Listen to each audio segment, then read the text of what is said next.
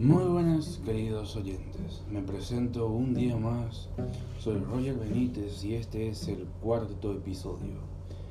En estos días estuve pensando mucho sobre temas de superación personal. Terminé reflexionando sobre el estrés, la ansiedad y cómo podemos luchar para mejorar nuestra concentración. Llegué a este punto porque yo pasé por este proceso. A mí por mucho tiempo me costó muchísimo tener metas claras, porque siempre estaba cambiando y cambiando de enfoque. Nunca lograba concentrarme en un objetivo específico.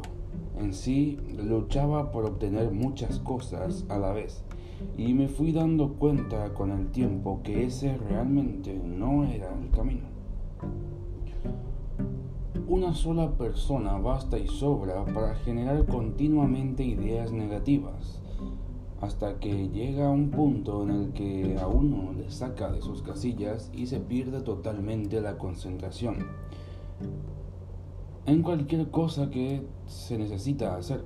La mente humana es una herramienta muy potente y muy influyente de manera poderosa en nuestro comportamiento todos esos pensamientos negativos, la ansiedad y el estrés te limitan y limitan el nivel de acción que tu capacidad física y mental pueden lograr.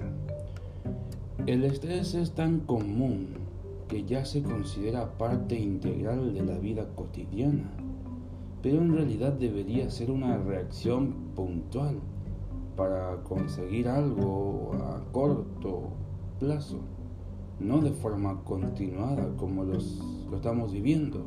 Hoy en día se ha convertido en un estilo de vida. Se ha ido infiltrando sigilosamente hasta que se ha apoderado del ser humano sin que éste se haya dado cuenta. Por eso conviene ser consciente de ello y controlarlo antes que se convierta en un real y gran problema. También la facilidad de las comunicaciones permite que las malas noticias den la vuelta al mundo en cuestión de segundos y hace que la gente esté alerta ante catástrofes que ocurren en instantes. Eso provoca que aumente nuestro estrés y ansiedad. Recuerdo que por ese motivo un conferencista y para mí mentor de pensamiento, Carlos Gallego, aconsejaba que no viésemos noticias, porque llenan tu mente de negatividad. Y la verdad que desde hace tiempo que no las veo muy a diario.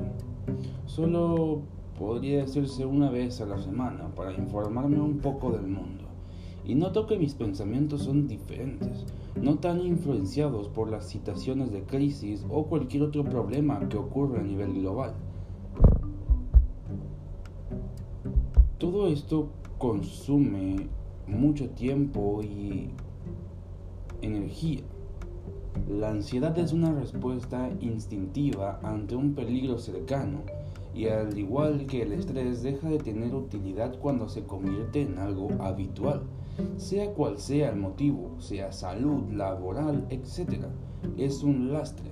Si no te la puedes quitar de encima y concentrarte en algo más productivo, el cerebro es más propenso a la ansiedad que al optimismo y se puede convertir en algo normal para alguien sentirse preocupado por las cosas de manera constante. Impide fijar la atención, concentrarse y con el tiempo acaba produciendo agotamiento físico y emocional. Por lo tanto, sabiendo todo esto, no es de mucha utilidad aprender unos consejos para poder evitar, en la medida de lo posible, vivir esta situación. Harriet Griffey, en su libro Concéntrate, enseña un sencillo ejercicio para poder reducir el estrés y mejorar tu concentración. Se llama la prueba del 5. Dedica 5 minutos a este sencillo ejercicio para fijar la atención de manera que ponga en orden tus pensamientos, elimines las ideas que te estén coordinando y reactives tu mente. Empieza simplemente por cerrar los ojos y relajar los hombros. Inspira tanto contando hasta 5. Aguántalo contando hasta 5. Y exhala contando hasta 5. Hazlo varias veces. Cuando tu respiración se haya hecho más pausada y puedas sentir que los músculos se aflojan, la tensión empieza a contar para atrás desde 100, yendo de 5 en 5. 100, 95, 90, 85, 80, etc. Fija la atención en los números, con exclusión de cualquier otro pensamiento. Al llegar a cero haz una pausa y vuelve a concentrarte en tu respiración. Abre los ojos y reanuda esa actividad que estabas haciendo. Pon en práctica lo que has leído y si de verdad quieres conseguir un cambio positivo en ti, si no te esfuerzas siempre seguirás igual. Si estás en tratamiento o terapia, debes consultar si puedes aplicar lo que aquí te estoy aconsejando. Puedes necesitar algo más específico. Te agradecería que si te gustó el mensaje, compartas en tus redes sociales este episodio o en sí el podcast que estoy desarrollando con tu experiencia. Puedes enviarme mensajes en mis redes sociales con tu experiencia respecto de los consejos que aquí te expongo, si te han funcionado o si crees que son de importancia para tu vida. Tu opinión es muy importante para mí. Les agradezco por regalarme su tiempo una vez más.